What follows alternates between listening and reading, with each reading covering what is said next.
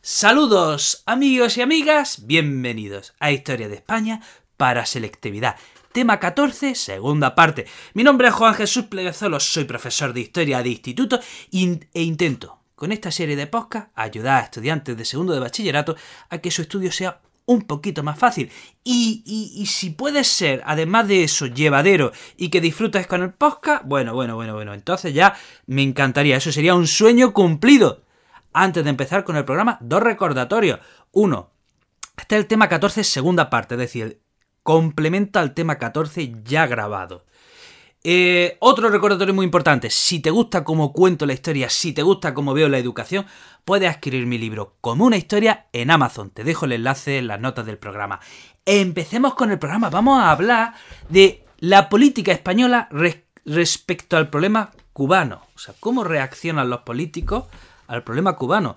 Pues reaccionan, en resumen, este programa podríamos, podríamos resumirlo así.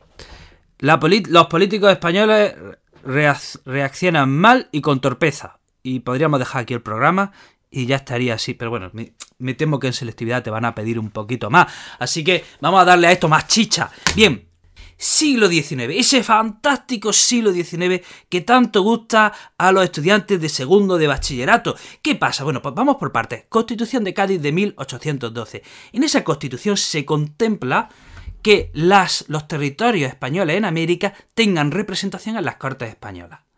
¿Qué sucede? Pues que como la Constitución de Cádiz no se aplicó nunca, bueno, se aplicó de 1820 a 1823, bueno, pues, pues los, americanos, las colonias españolas en América nunca pudieron enviar sus representantes a las Cortes. Y además, además tenemos que en la década de 1820 se van independizando todos los territorios de Latinoamérica, excepto Cuba y Puerto Rico, y luego en Asia teníamos Filipinas.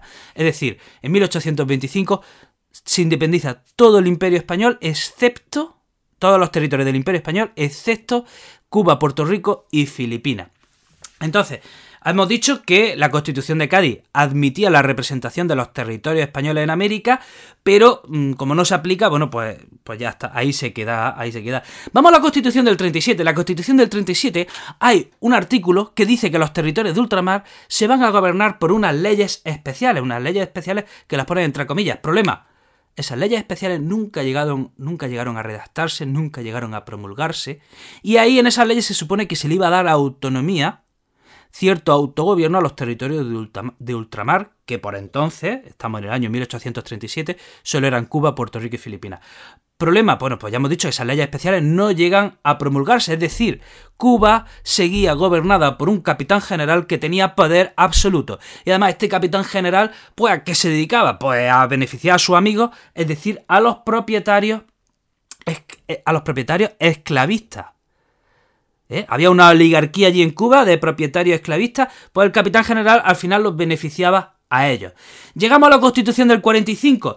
¿Y qué hace la constitución del 45 con el problema cubano? Nada, no, nada, no se, le da, no se les da representación, no se les da autogobierno, ni se menciona nada, nada, nada. O sea, la constitución del 45 obvia el problema cubano. Es decir, por eso digo, cuando el título dice la política española respecto al problema cubano, eh, pues, pues que nada, o sea, es que ignoran, los, distintos gobiernos del siglo XIX van ignorando el problema cubano, o sea, no se aprendió de la, de la revolución de 1825 cuando las colonias españolas del resto de Latinoamérica se independizan, no se aprendió del error y con las colonias que nos quedaban, pues se siguió ignorando sus reivindicaciones y, sus pretensiones. Así que, ¿qué se hace en la Constitución del 45? Pues nada, que no, no se contempla ninguna política especial para Cuba, por lo tanto no se les da representación, por lo tanto no se les da eh, autogobierno ni leche.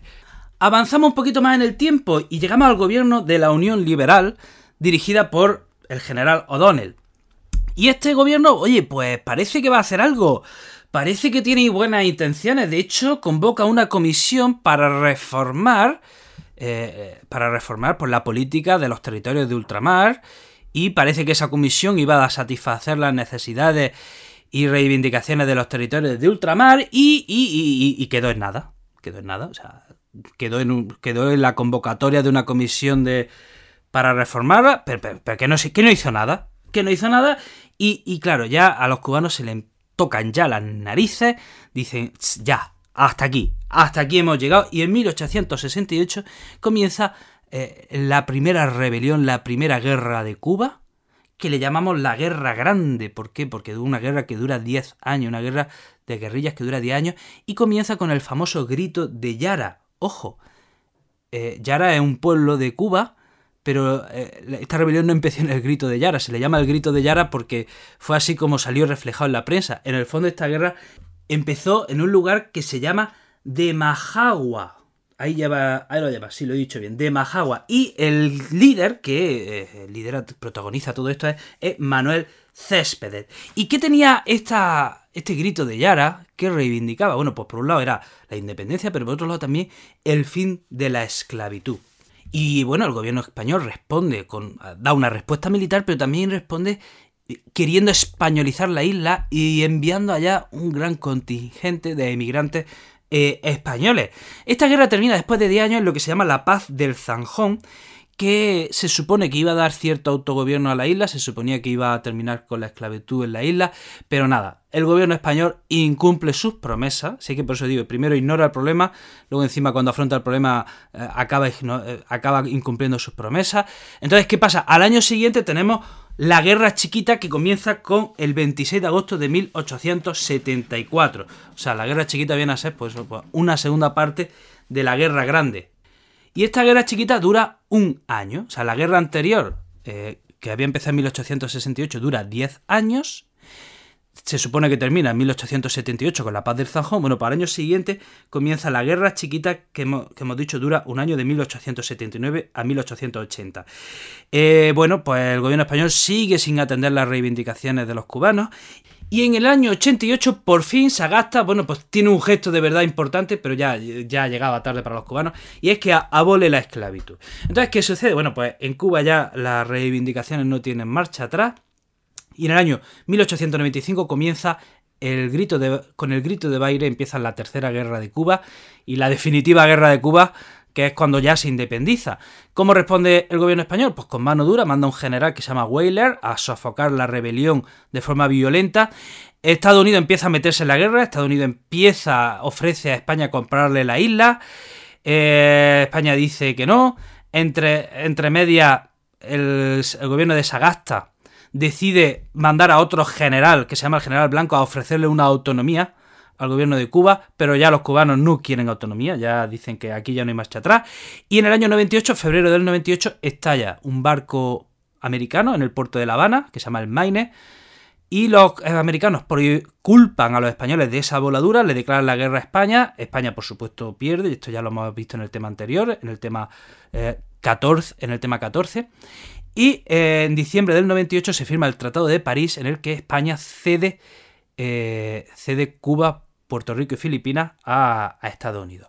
Bueno, hasta aquí amigos y amigas el programa de hoy. Te recuerdo que si te gusta como cuento la historia puedes pasarte por mi otro podcast Historia con el móvil.